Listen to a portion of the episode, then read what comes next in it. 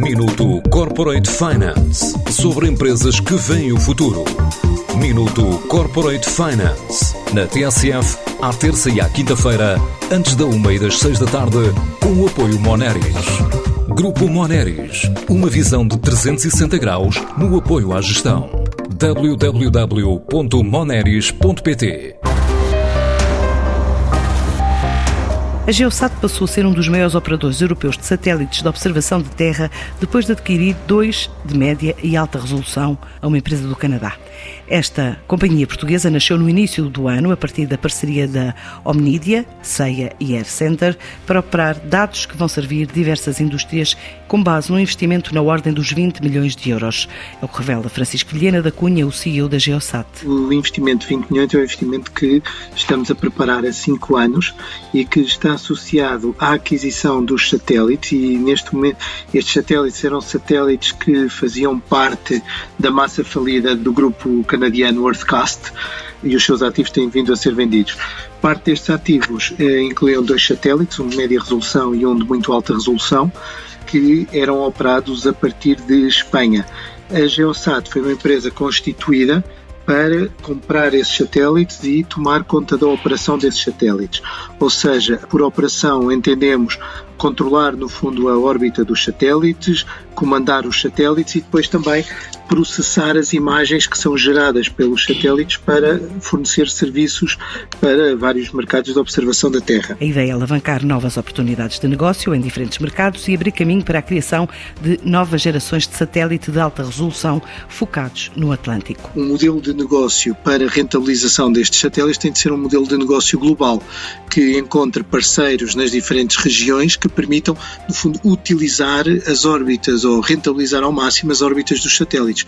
Quando falamos de órbita do satélite, falamos do trajeto do satélite que faz entre o Polo Sul e o Polo Norte, normalmente durante a manhã, e que faz este trajeto 15 vezes ao dia à volta de toda a Terra. Portanto, são sempre modelos de negócio globais.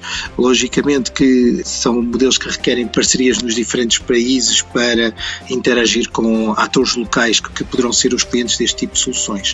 E outro tipo de parcerias, mais com entidades que poderão vir a desenvolver aquilo que se espera que seja o futuro destes satélites, ou seja, a próxima geração de satélites que poderão entrar em operação quando estes satélites chegarem ao seu final de vida. Com novas fases de investimento, a ideia passa também por acelerar outros projetos, desde o Infante ao Caravela ou ao Astris, liderado pela Takeover, ainda o Magal, da EFASEC, ou Aeros, da Edisoft, ou mesmo o veículo suborbital reutilizável Viriato, da Omnidia. É uma iniciativa que vem acelerar todas estas estratégias que têm vindo a ser anunciadas, tanto a nível privado como até a nível público, nacional e europeu.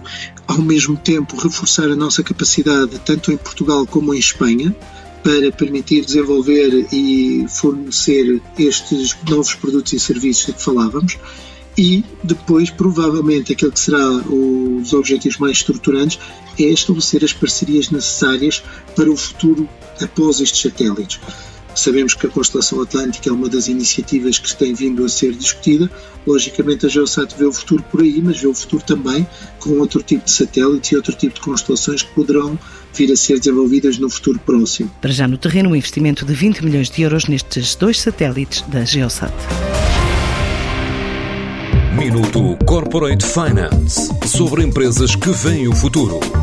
Minuto Corporate Finance na TSF, à terça e à quinta-feira, antes da uma e das seis da tarde, com o apoio Moneris. Grupo Moneris, uma visão de 360 graus no apoio à gestão. www.moneris.pt